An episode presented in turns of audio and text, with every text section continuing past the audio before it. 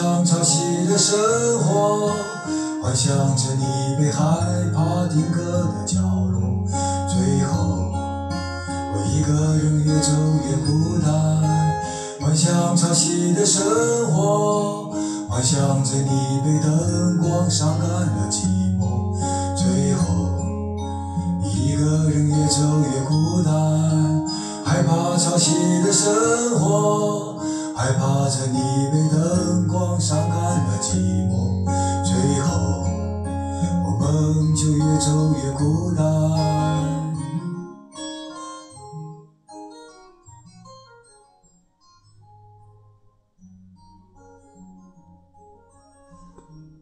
寻人启事：看得懂的都不是命运，说得清的都不叫爱情，忘得了的都不是遗憾，听得见的都不是伤心，躲得开的都不是缘分，猜得透的都不叫人生。海鸥在飞，这是在二零一六年二月十日正月初三写的。德雷克海峡风速三十节，浪高九米，船颠簸得像过山车。偶尔有冰山在不远处飘过，穿越这片沉海沉船无数的海域，前方是南极。整整四天，没有网络信号，也没有手机信号，整船的人与文明世界暂停了一切联络。四天的时间，我攥紧手机，坐在后甲板上打字，风浪里写下这篇正在进行时的故事。晕船的人们在我身边哼唧，他们很惊讶地问：“嘿，S，你在写什么？”我说：“寻人启事，寻的是一个故事的结尾，找的是两个吹泡泡的孩子。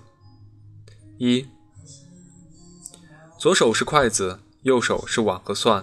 腊月里的一天，我蹲在门口吃面，吃面就该大口吃，尤其是西红柿鸡蛋打卤面，微酸微甜，却又鲜香，滚烫滚烫的，好似初夜。咔嚓，再啃一口蒜。那个高个子男孩走了过来。”并排蹲在我身边，兵叔还记得我不？长长的一口面挂在嘴上，我甩着面汤点点头。你好，你好，你哪位？他失望地撇了一下嘴。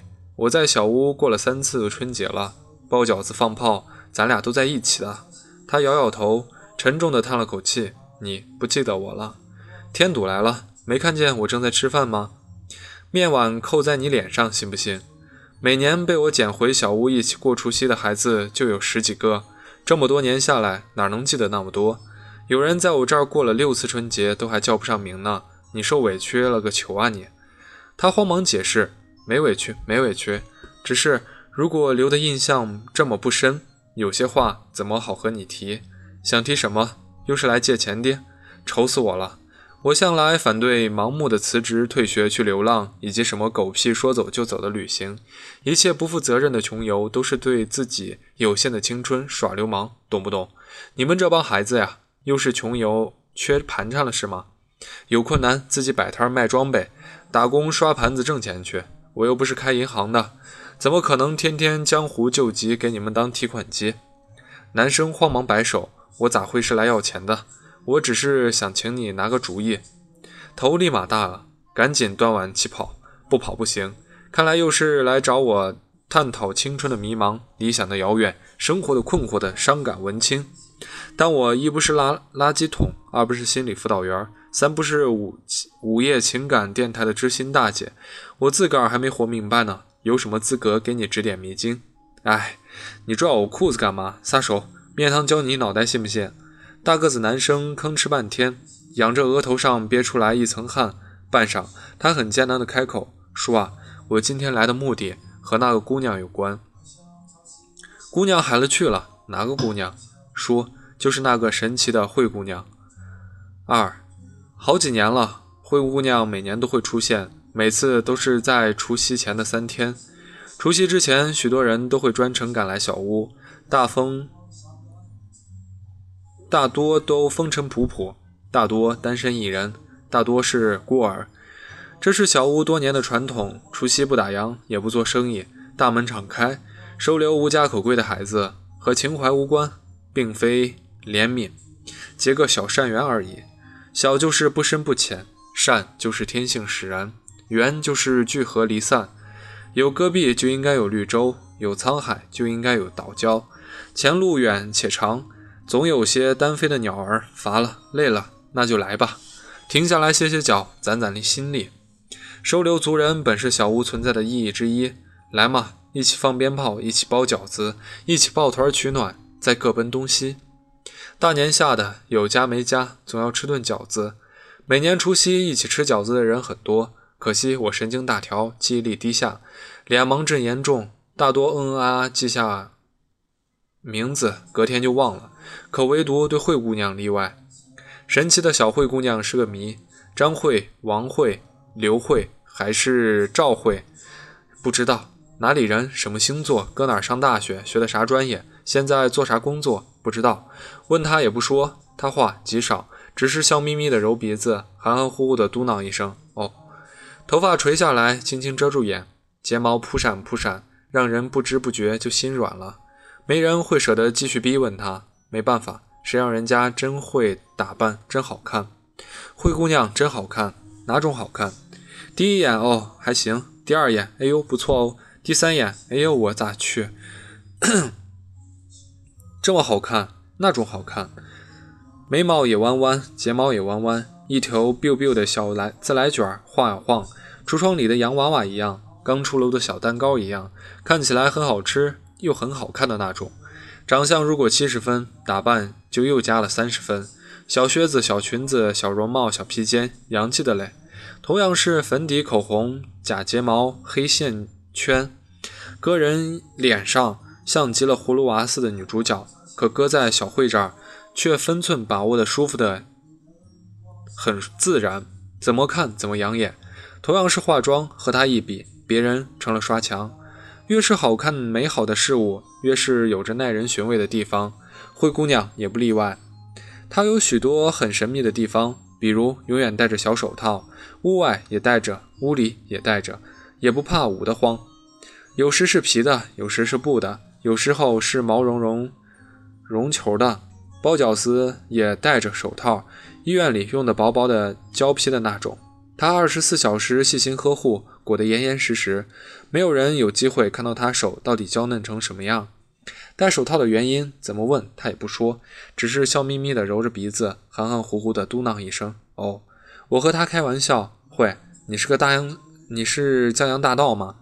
手保护的这么好，是为了保持敏锐度吗？好用来拧金库的密码锁是吧？电影里演的那样。他腼腆，喜欢捂着嘴笑，输的脑洞好大。啊哈，小慧，那你是个手模是吧？手是不是上过保险啊？是不是还需要天天在牛奶里泡？他抿着嘴笑，牛奶泡手啊，太浪费了，才舍不得呢。我说浪费啥？用两块钱一袋的那种不就得了？他摇头，那也浪费。语气不是在矫情，表情也不是在假，那小眉头皱的，看起来真的在心疼牛奶。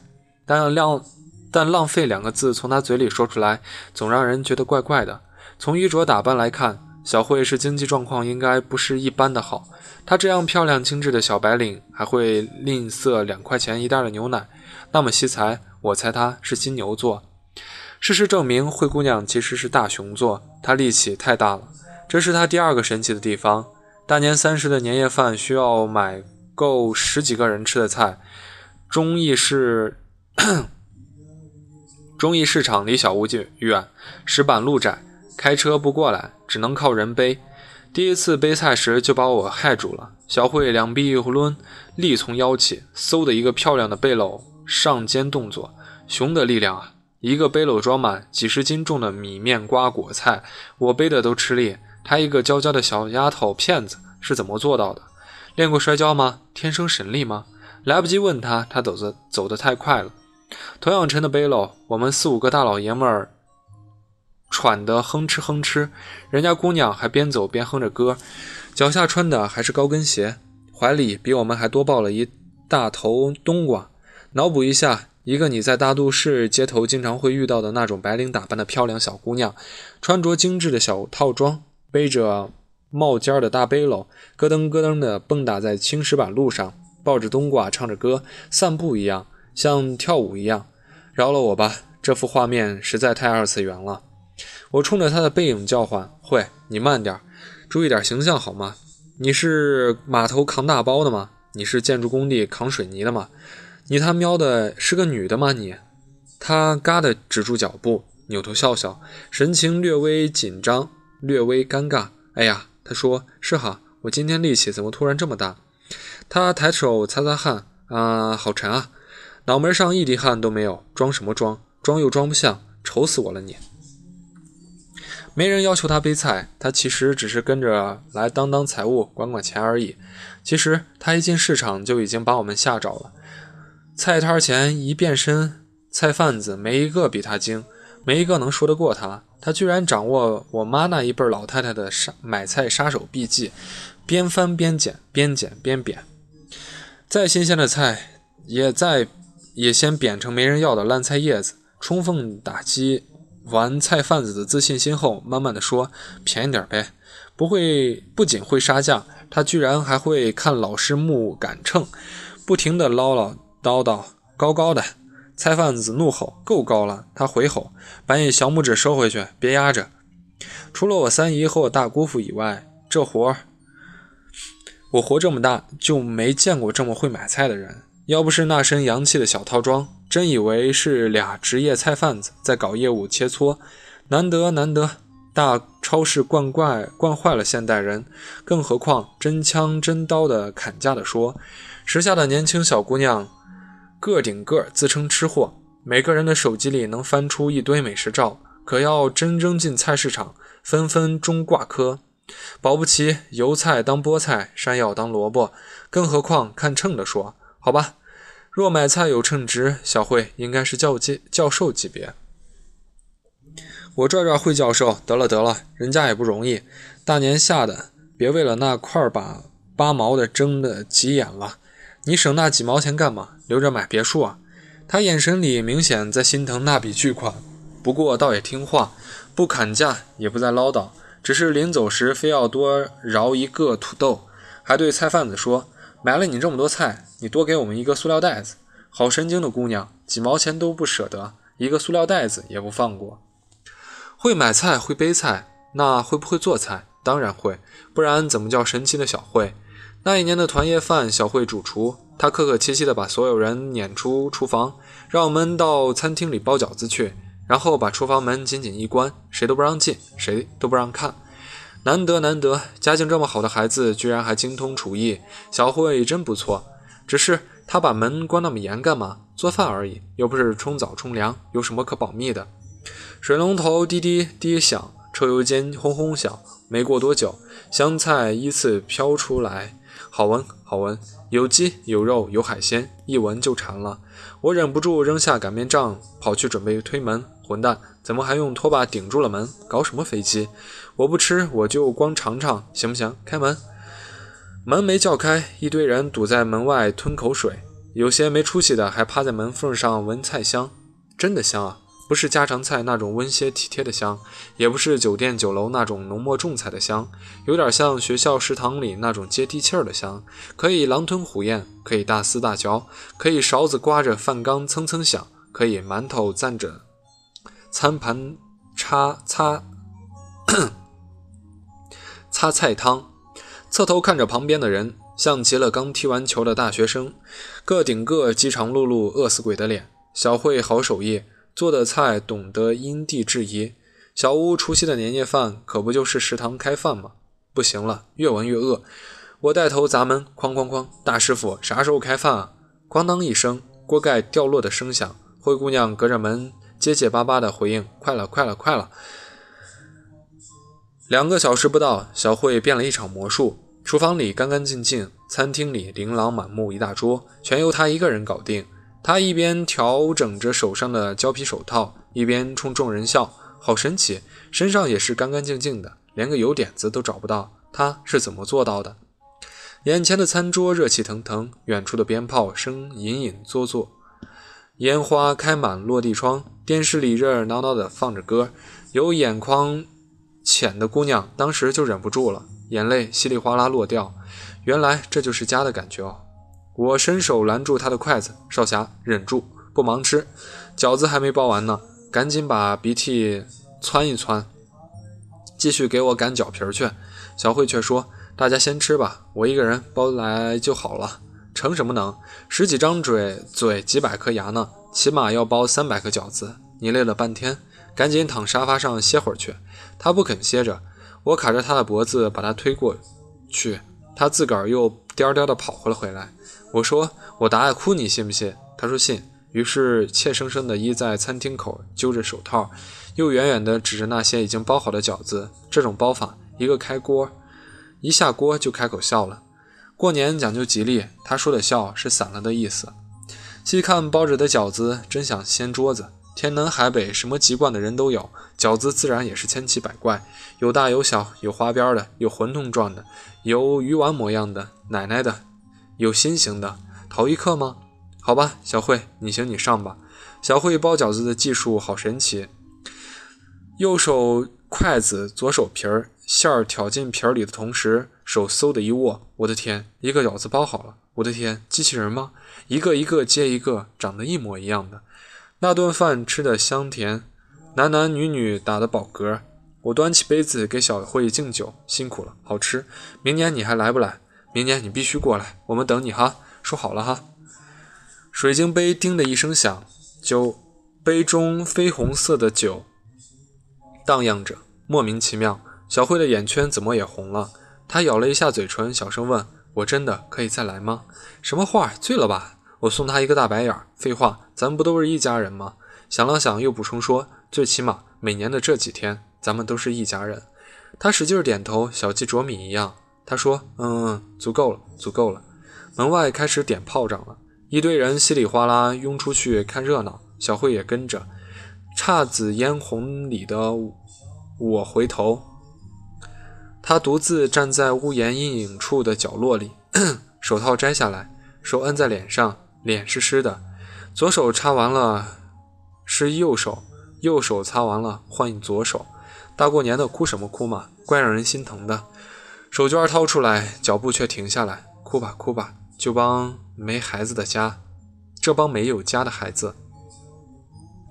小慧留下来的小故事还有很多，我脑洞大，根据种种迹象脑补出来一个揣测：神奇的惠工惠姑娘从事的工作应该是餐饮行业，从采购到厨房经验如此丰富，想必父辈有意培养的，自然从小耳目有染得来。我猜她或许隶属于某一个家族连锁餐饮企业。豪门恩怨的故事不仅会在 TVB 里发生，他在他的家族里或许是个众矢之的的角色。寻常人家的孩子不会这么会打扮，从衣着妆容可以看出，衣食一定是无忧的，但心情也是一定会阴霾的。辞世的父母留下了产业，他刚成年，尚无力全权承接，有人比比，没人。照着谋他的人比帮他的人多，这种故事若按常规的走向，除非他自己加速成长，否则住别墅和住大杂院不过是一线之间。按这个揣测来构结构，倒是容易理解他出类拔萃的自理能力，以及他的懂事和怯怯和懦弱。每个人都有每个人的心结和沉默，身世他不愿开口诉说，那就不说吧。每个人是每个人的过客。鸟与鸟与鲛，绿洲与骆驼，小屋和年夜饭，礁石而已。一年一度浮出水面，升起篝火，只能提供短暂的温暖和停歇。高个子男生说：“那年除夕，小慧偷偷躲在屋檐角落里哭，我看见了，突然就关心上她了。”男生说：“他一关心就关心了整整两年，喜欢就是说喜欢，什么关心不关心，真是个脸皮薄的男生。”白搭，死了这条心吧，孩子，你没戏的，不光是你，我你们所有男生都没戏。小慧之所以叫神奇的小慧，还有一个重要的原因。没人知道他的过去，没人知道他任何身份信息，没人知道他每次来古城住在哪个客栈，甚至没人知道他每年会在大年初几突然离去。他享受小屋这种族人式的聚团聚，却排斥任何一种形式的联系。没有任何一个男生成功留下他的手机号码，和他最好的那几个女生都没有他的 QQ 号码、微博、微信。再怎么套话，他只是冲人家笑笑。嘴抿得紧紧的，一个字都不漏，和和气气的拒绝。我拍拍那个男生的肩，算了吧，拉倒吧，省省吧。看过画展没？参观者和艺术品之间永远要保持一点安全距离。好看就是好好看，莫要伸手摸。同理，关心就是默默关心。灰姑娘每年出现时都是同样的光鲜亮丽，知道她过得挺好就行，何苦操那么多心？男生方慌了一会儿，反驳道：“这个心我必须操。”他说：“只有我知道，她生日是每年的除夕。”这么坚定的语气，不像是瞎掰。轮到我方了。小灰姑娘的生日是除夕，过去几年她从未提及。擦，那她岂不好几年没吹过蜡烛，没吃过蛋糕，也没许过生日愿望了？是怕给我们添麻烦吗？是不好意思被人瞩目吗？这叫怎么个话说？男生说：“你没发现吗？每年的除夕，她都……”独自躲在角落里哭一会儿，再给自己唱一会儿歌。他说他唱的是郑智化版的生日快乐歌。他有在唱歌吗？没人都，别人都没发觉，连我都没发觉，怎么会偏偏让你发觉？他唱的是什么歌？男生说：“因为除夕这天，我我我，因为这首歌，我我我，我什么我？有什么难言之隐吗？”男生没有说。男生扭转画风。兵叔，咱们不能再让小慧过不上生日了，你能不能拿个主意？我说走，买大蛋糕去。哎，混蛋，你怎么又把我裤腿拽住了？什么不能买蛋糕？为什么不能买？男生嘴笨，组织了半天语言，方大体表明心意。小慧不肯公布生日，一定有她的原因。生日是一定要给她过的，但一定要过得巧才行。无论如何，就要让她过好今年的生日。又让他不会感觉到丁点的不自在。他说他想了许久也没想出个靠谱的主意，所以今年预支了年假，提前一个周来寻我，希望我能给小慧一个完美的生日除夕。他塞进领口，从内衣口袋里掏出一张农业银行的储蓄卡，说：“这一万元钱是我准备的小日小慧生日经费，这钱你怎么安排都行，我相信你。”但无论如何，小慧面前请替我保密。保什么密？为什么要保密？男生的耳朵瞬间红了，脸却没红。一米八几的大个子，害羞的好稀奇。我捧个面碗，把那个男生看了半天。小伙子，看来你对灰姑娘真的是动心了呀。既然如此，钱他妈给我收回去，不就是出个主意吗？叔脑袋里除了苞米面，剩下的全都是主意。除了帮小慧出生日这个主意，另外私人无偿奉献你个小主意。你听说过五大人生建议没？条条都是真谛：一、喜欢就买；二、不行就分；三、重启试试；四、多喝热水；五、果断的表白。大个子男生的耳朵由红变白，他低着头苦笑了一声，说：“叔，知道我是干嘛的吗？”他伸手比划了一个切菜的动作。他说：“我是个厨子，刚出熟十七七。”他苦笑着：“我一个月的薪水，估计都换不来小慧的那双手套。”他嘟囔：“我这样的人怎么配得上她？”我隐约有了印象，想起来过去几年每年的除夕团圆饭前，都有个高高的身影蹲在门口忙着净菜，有时候剥葱，有时候捣蒜，有时候刮鱼鳞。小慧话少，她的话也不多。她的袖子好像总是挽起来的。很多准备工作，他默默的就做了。总有一些人默默地躲在人群中，不声不响，却又踏踏实实。他们站在焦点的外围，总是甘当配角，好似一只托盘，又好似一片不起眼的胶垫。有他们存在的地方，酒是不会洒的，桌子也是稳的，不冰冷也不灼热，永远二十六度，总是恒温的。小厨子想帮小慧过好这个生日，光我一个人的能力是不够的，你也帮帮忙吧。一张图纸搁在面前，会蒸饺，会蒸胶东饽饽大馒头吗？按这个图的样子去蒸吧，能蒸多大蒸多大。我又扔给他一张歌谱，一把吉他。小厨子，还有一个星期的时间，好好练练吧。他吓了一跳，我不会啊，从没摸过吉他呀。没问题，会唱首歌就行，和弦都是最简单的，一个星期足够了。对别人我没信心，对你我信心大大的。你不是个鲁菜厨子吗？鲁菜刀工冠天下，切得挨一黄瓜的手，难道还拨不了吉他？七天的时光转眨眼即逝，和往年一样，单飞的鸟儿们接踵而至。小慧也来了，米白色的羊毛小大衣，手套是粉红色的，人比去年消瘦了不少，却越发显得眉清目秀了。我说慧啊，没事儿别瞎减肥哈，排骨永远不如五花肉实惠。网红锥子脸的什么最没劲儿了？他捂着嘴咯咯笑，又轻车熟路地翻出背篓，说：“我买菜去了。”我说：“去吧去吧，多带几个人扫市扫荡市场，把门口那个大个子也带上。记住哈，大年下的别往死里杀价。”年夜饭依旧是小慧主厨，吃饭的人却非并并非同一波。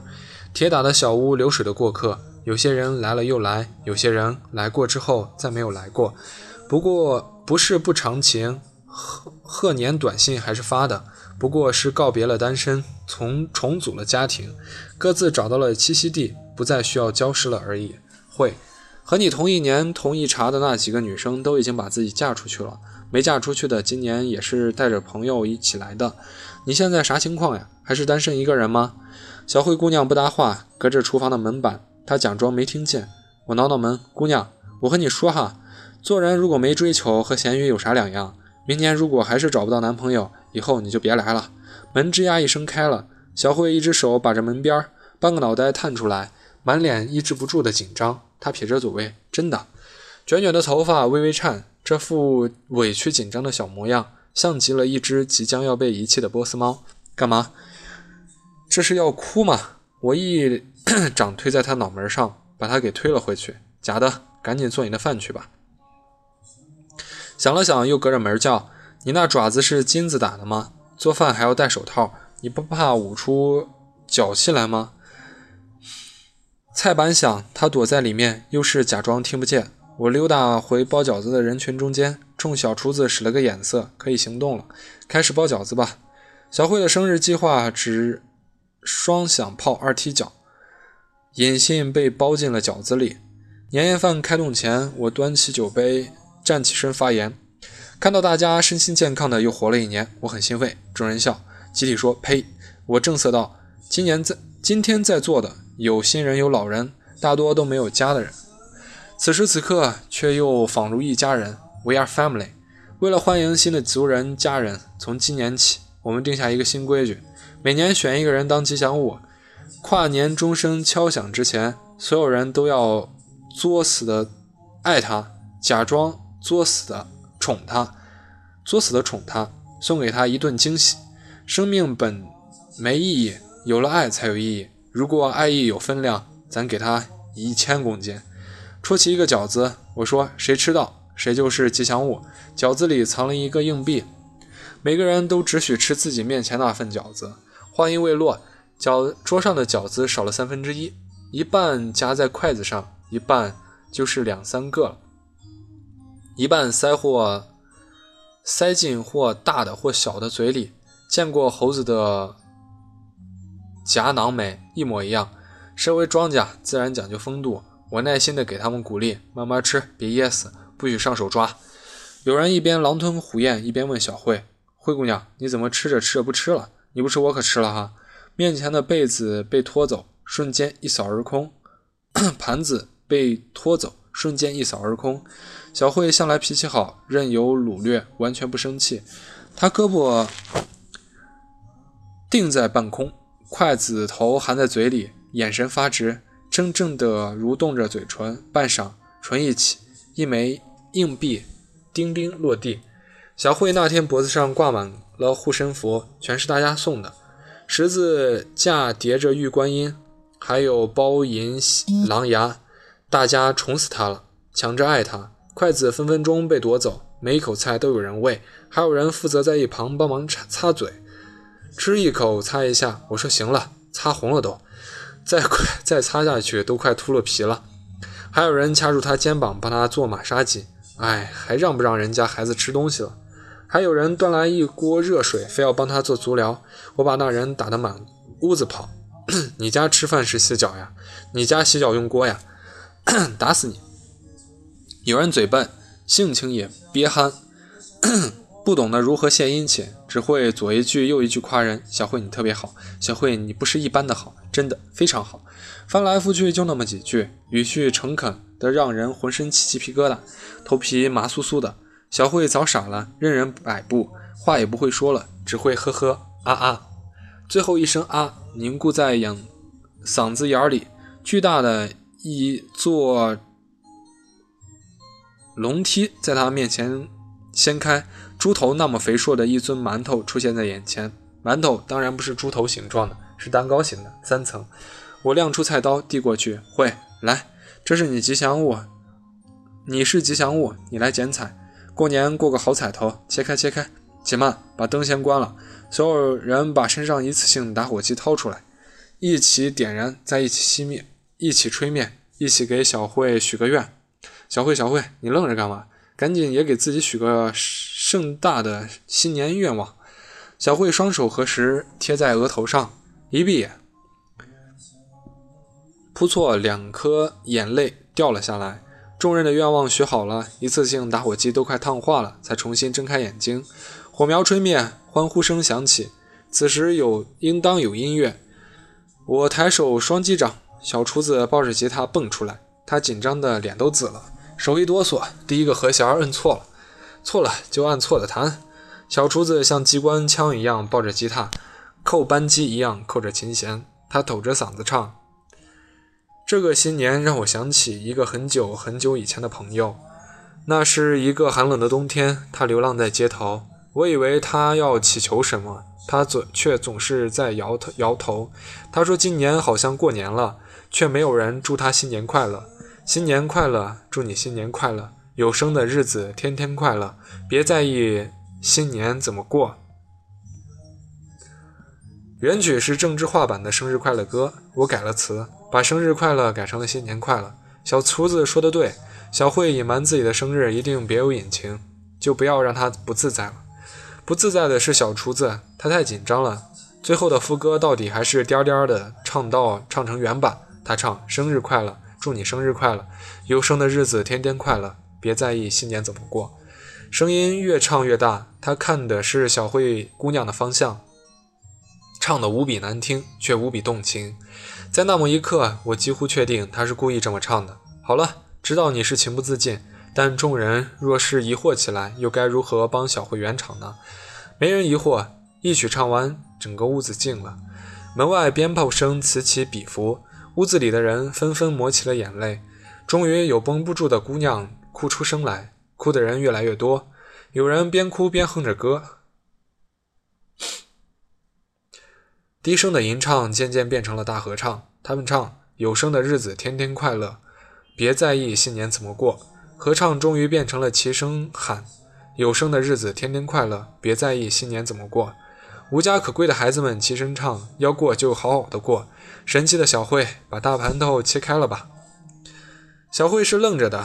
众人一边哭一边唱的时，一起喊的时候，她都是愣着的。溪水一般的两道泪痕干在脸上，他隔着半个屋子，愣愣地看着小厨子。从小厨子一开始唱歌，他就愣了。小慧呆呆地捉起菜刀，剁开，剁开馒头前，他向小厨子的方向最后看了一眼，双唇轻启，他好像说了一声谢谢。我和小厨子蹲在小屋门口，我递给他一支烟，他说他不会抽烟。我说你这辈子不缺人教你学好，总要有人教你点坏。他第一口就呛着了，不停的咳嗽，像反复上线的 QQ 一样。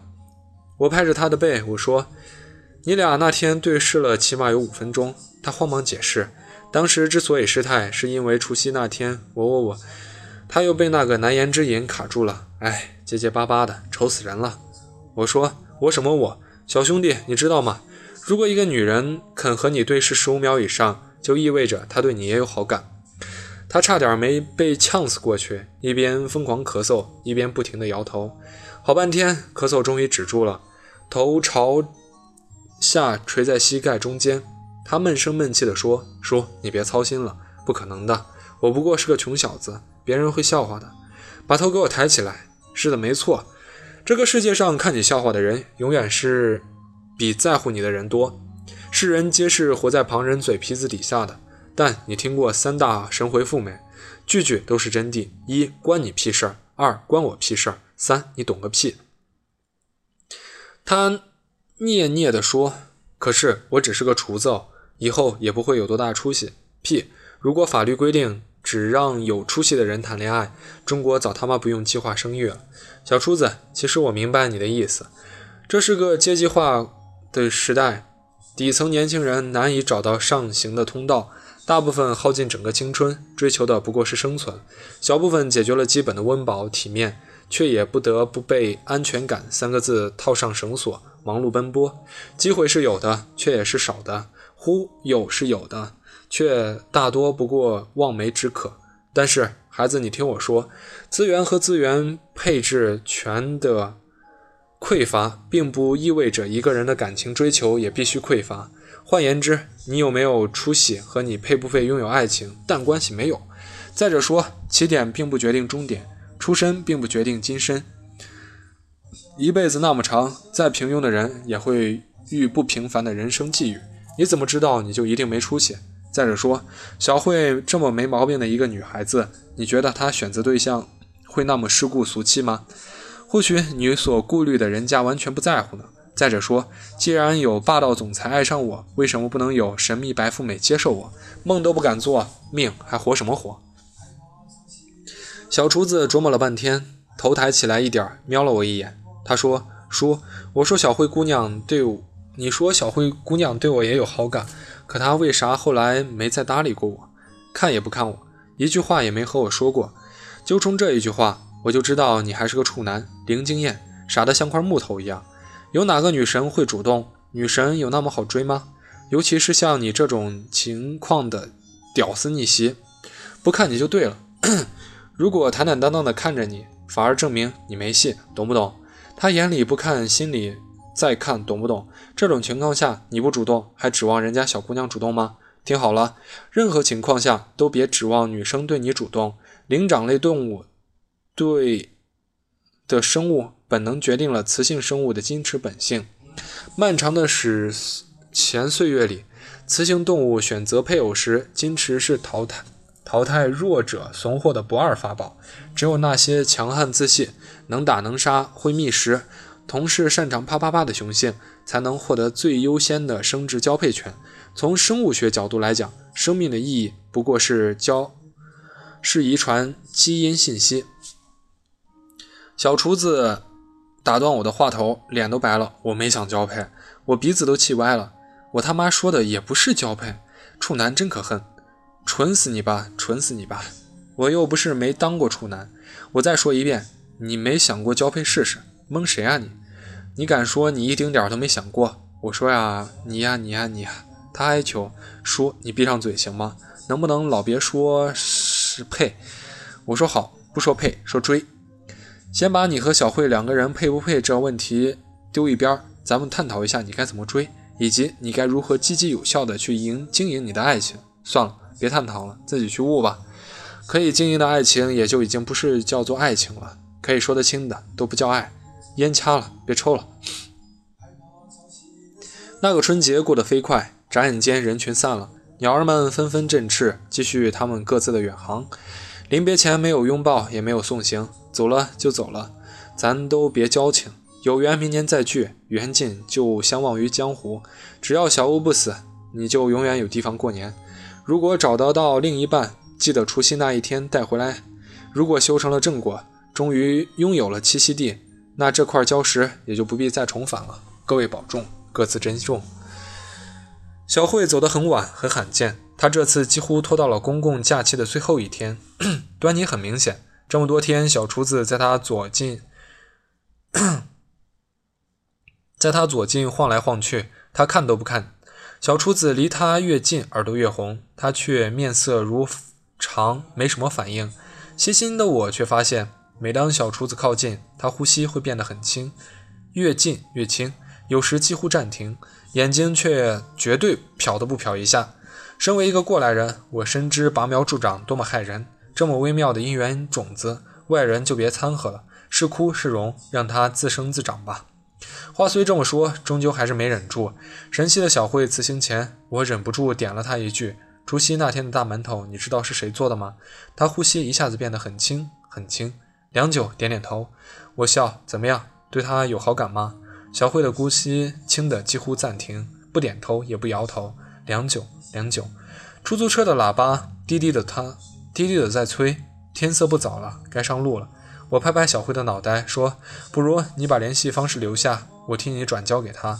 你们可以相互先了解一下，切磋一下厨艺什么的，从朋友做起嘛。”他一秒钟都没有犹豫，拨浪鼓一样的摇头。哎呀，我去，怎么眼睛红了？女人啊，真是搞不懂。小慧走之前只问了一句：“明年除夕我可以再来吗？”我反问他：“联系方式可以留给他吗？”两只手套紧紧地攥在一起，他把嘴唇快咬出血了。年纪轻轻，哪来那么多纠结、顾忌、顾虑？到底在为难什么？好了好了好了，不许哭！你可是神奇的小慧姑娘，别为难了，快走吧！我把她肩膀搬向车门的方向，背后轻轻推了一下，保重，再见。小厨子背着硕大的行囊，呆呆地走过来。他蹲下，坐在我身旁，叔，接下来我该怎么办？日光正好，春天里的五一街弥漫着三角梅的芳香。我摇摇头说，我也不知道。他把手伸过来，给我一支烟。我摸摸兜，掏烟，把烟递给他，替他点上，再反手一巴掌把烟打掉。神奇又怎样？神秘又怎样？白富美又怎样？世间哪来了那么多重逢？擦肩而过，往往就是永远错过。还等什么？追呀！追不上也不要，也要追。要真有心的话，天涯海角也能找到他。指着车开的方向，我冲小厨子喊：“跑！”我并未料到这个故事的走向会突然急转弯，就像我完全没有料到，从小厨子那天狂奔到他再度出现，只隔了短短几个月。初夏的时候，他一屁股坐在我身边，没等我惊讶地叫出来，他摸出一盒烟，帮我点上一根，自己点上一根，居然没被呛着。短短几个月的时间，抽烟的姿势怎么突然变得这么老练？没等我抬手打落那一明一暗的红点，他先开口了。小厨子说：“我找到小慧了。”他说：“答应我，听完小慧的故事之后，不要讨厌她。”他说：“他终于找到小慧的那天，他正从一辆三轮车上往下卸货，整整一车的面粉，他一个人卸了下来。小慧是化名，没有什么白富美，也不存在什么家族企业。小慧从事的确实是餐饮行业，她在学校食堂里卖饭，也做饭。小慧生活在北方的一座老城。”食堂的工资微薄，好在她不需要租房，住的是宿舍。他攒工资，足足攒上一年，攒足一笔盘缠，几身衣裳供他去一趟远方，不是旅行，只是去过几天有家的日子。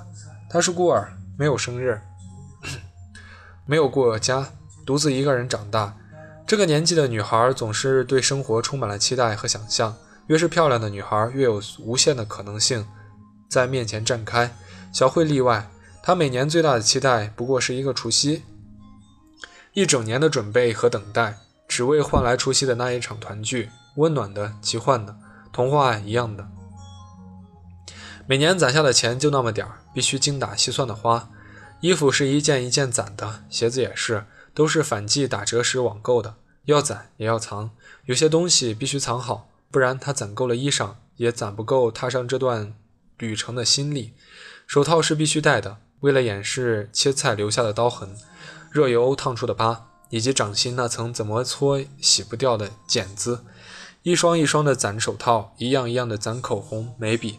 他躲在幽暗的宿舍里，比着杂志学化妆，上百次的摸索，描绘出梦想中的自己。哪个女孩没做过公主梦？从小到大，从没有人给她买过，从没人从没人给她买过洋娃娃。她每年出发前去一次美容工作室，狠心花掉几百块钱烫一次洋气的小波浪卷头发。洋娃娃一样，换了一个人一样，自言自语，一串珠链零零散散拼凑，一粒一粒的穿起来。他绞尽脑汁把卑微的自己藏起来，再怯怯的把梦想中的自己展现给那个临时家庭。大家都爱他，夸他神奇，一切美好的像场梦。他也深爱着梦中的自己，心里面其实是明白的。他每年只有一次机会被所有人喜欢。每次只有一个多星期，是美梦总会担心醒，就像童话里写的那样。每当午夜十二点的钟声响起，马车变回南瓜，白色晚礼服变成灰衣麻布裙，所有的魔魔法都会消失，只有悉心隐藏，才有机会期盼下一年的梦境。短暂的欢愉之后，他必须悄无声息地离开，不能留下任何联系方式。小慧是化名，慧姑娘。本来就是灰姑娘的谐音，无语了很久，直到烟灰刺辣的烫了手，一直以为她是个白富美，原来全都是骗人的。灰姑娘算是在撒谎吗？仔细想想，关于身世和经济状况，她只字未提，给人留下的只是一个误会的印象而已。真是个好孩子，何必这么做呢？我说这个傻姑娘为什么不用真面目示人呢？难道在小屋里还有人会笑话她不成？小厨子说：“叔，你开始有点讨厌她了吗？你会觉得她虚荣吗？”我噎住了，不知道该怎么回答。小厨子在小慧所在的城市停下来，他找了一份临时工，小餐馆里当面案厨师，一待就是几个月。饭馆离学校不算远，小厨子每天都会去那个食堂偷偷看他一会儿，看他扛起。一袋面，看他站在窗口卖饭，窗口外都是他的同龄人，薄薄几条不锈钢栏杆，里外两重天。小厨子看着他被同事讥笑，他们阴阳怪气地说：“看着头发烫的，咱们食堂还出了个平面模特呢。模特今天没去取快递吗？最近没买名牌大衣吗？”又挤眉弄眼地说：“其实那些衣服都是别人送的吧？哎，那么有钱。”怎么还舍得让你在这里吃油烟？小慧姑娘一言不语，看起来早已习惯了这样的奚落。他唯一的应对方式是不停干活，仿佛忙碌起来以后，所有的杂音都全听不见了。小厨子说，干活时小慧素面朝天，并没有除夕时好看。说实话，丢在人群中绝对不起眼的那种普通，唯一扎眼的就是她那双手，通红的，皱巴巴的。隔着很远都能看得见。他看着他一个人卸货，又一个人蹬着车子去进货，一个人做贼一样的取快递，一个人收工回宿舍。肥大的工作服在身上晃荡，取快递抱在怀里。他走路时是低着头的。他说他越看越心疼，每天都要拼命的抑制住想要上去喊他的冲动。喊了又能怎样呢？他并不知道该对他说些什么。冥冥之中似乎有一种狭隘的力量。总在暗暗的把人命运操控着，想要的得不到，喜欢的都失去，得到的都不过如此。而越是小心翼翼的捧着，越要帮你打翻在地。小厨子没法打扰灰姑娘的生活，但事情终究还是打翻了一地。小厨子打工的小饭馆卖北方面时，那天他把抽屉端到门口的柜台。盖子刚一掀开，就有路人被吸引了过来。那人问老板：“馒头怎么卖？”隔着升腾的白雾，他看到小慧伏在三轮车身面前。小慧的脸色一开始是平静的，隔着雾气的散尽，骤然变得煞白。短短几秒钟后，小慧转身离去，扶着车子走开。他冲出店门去追她，笼屉猛地被推翻，雪白的馒头滚落了一地，沾满了尘土泥垢。他想喊他，脑子里却一片空白，怎么都喊不出来。小慧没回头，脚步也没停，一声声喇叭响起，他却什么也听不见。他吹着车子，径直走进，走在晚春的街头，车流里逆行，渐行渐远。故事悄悄地结束了，仿佛从未发生过。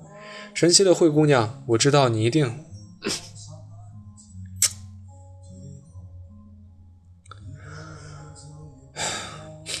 神奇的灰姑娘，我知道你一定会读到这篇文章。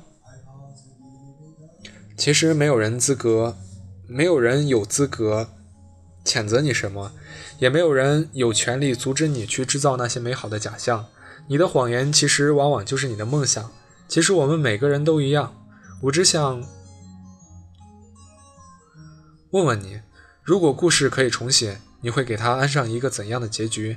假设把小饭馆的四目相对换到下一个除夕，你是否还会转身就走？假设那天身份没有被识破，下一个除夕时，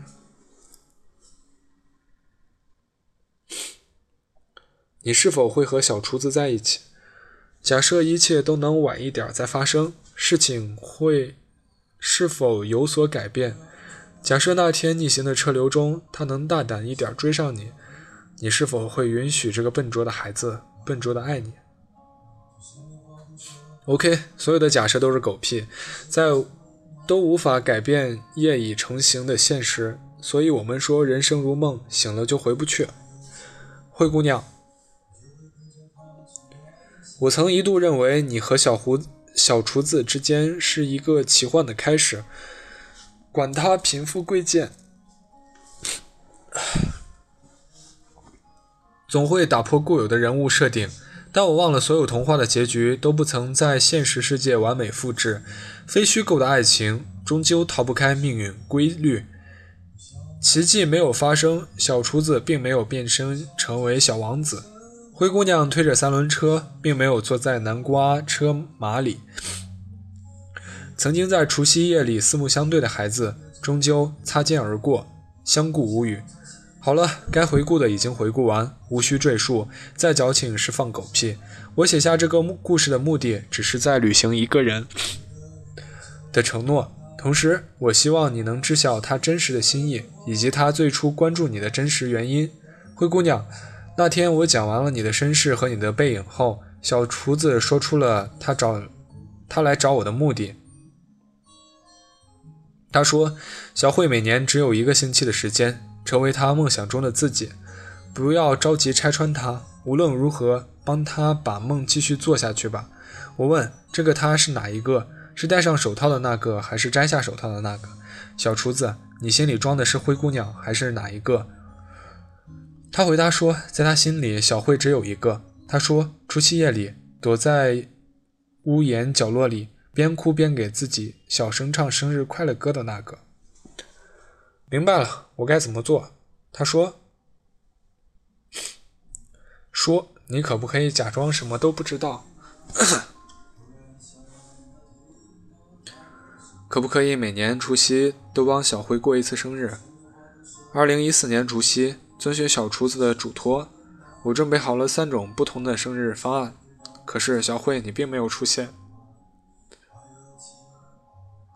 二零一五年除夕，小慧，你还是没有出现。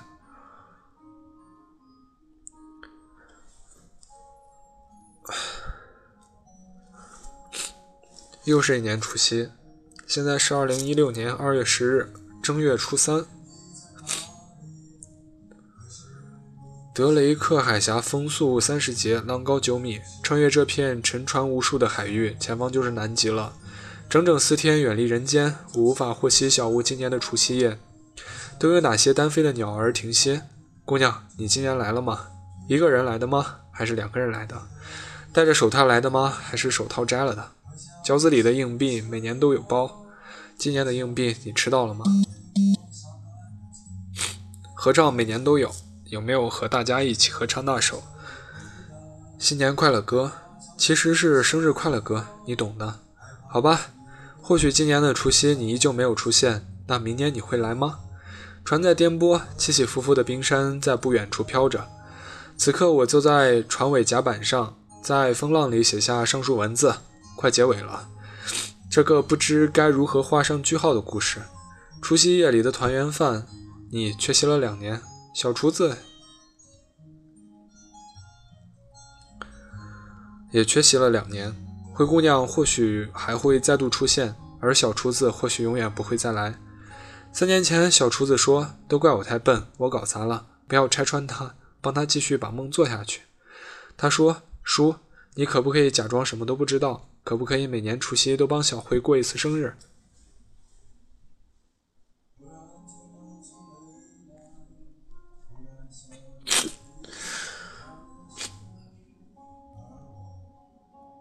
他说：“他下一个除夕可以不来，如果需要，他可以永远。”都不再出现。他说他不想因为自己的出现让你再度难堪的跑开。他也是个无家可归的孩子，他一直是个笨拙的孩子，笨拙的维持着你的梦，希望你把梦做完。我问他不遗憾吗？自始至终你们只有过两次对视，连一句完整的对白都没有。他说你忘了吗？我还给他唱过一首生日快乐歌。我拦住他说：“小厨子，你有没有想过，你对小慧的感情到底是心疼还是爱？”他反问我：“有区别吗？”说：“你不是说过吗？能说得清楚的都不叫爱。”他说：“这种说不清楚的感觉，从发现小慧生日那一天就开始了。”小厨子走了，我再也没见过他，也不知道孤身一个人的他，后来去哪里过的除夕。有没有吃上饺子？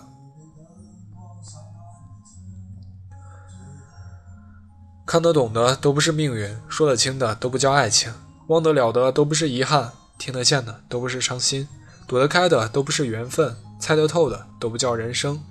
这篇文章是一个寻人启事，寻的是一个故事的结尾，找的是两个离家太久的孩子。灰姑娘，故事该怎么画上句号，自己决定吧。若你继续愿意当你的灰姑娘，有一间小屋，永远乐意为你做南瓜车马。如果你希望这个故事悄悄的结束，仿佛从未发生过，那么好吧，保重，祝你生日快乐。另外有个片段想和你分享，就当做赠你的生日礼物吧。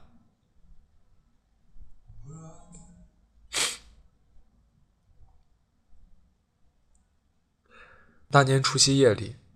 烟花开满天际，你躲进人群背后的屋檐角落，边哭边给自己小声唱生日歌。不远处有个男生默默看着你，只有他清楚你在唱什么，只有他一个人发觉你悄无声息地唱的是生日快乐歌。那天也是他的生日，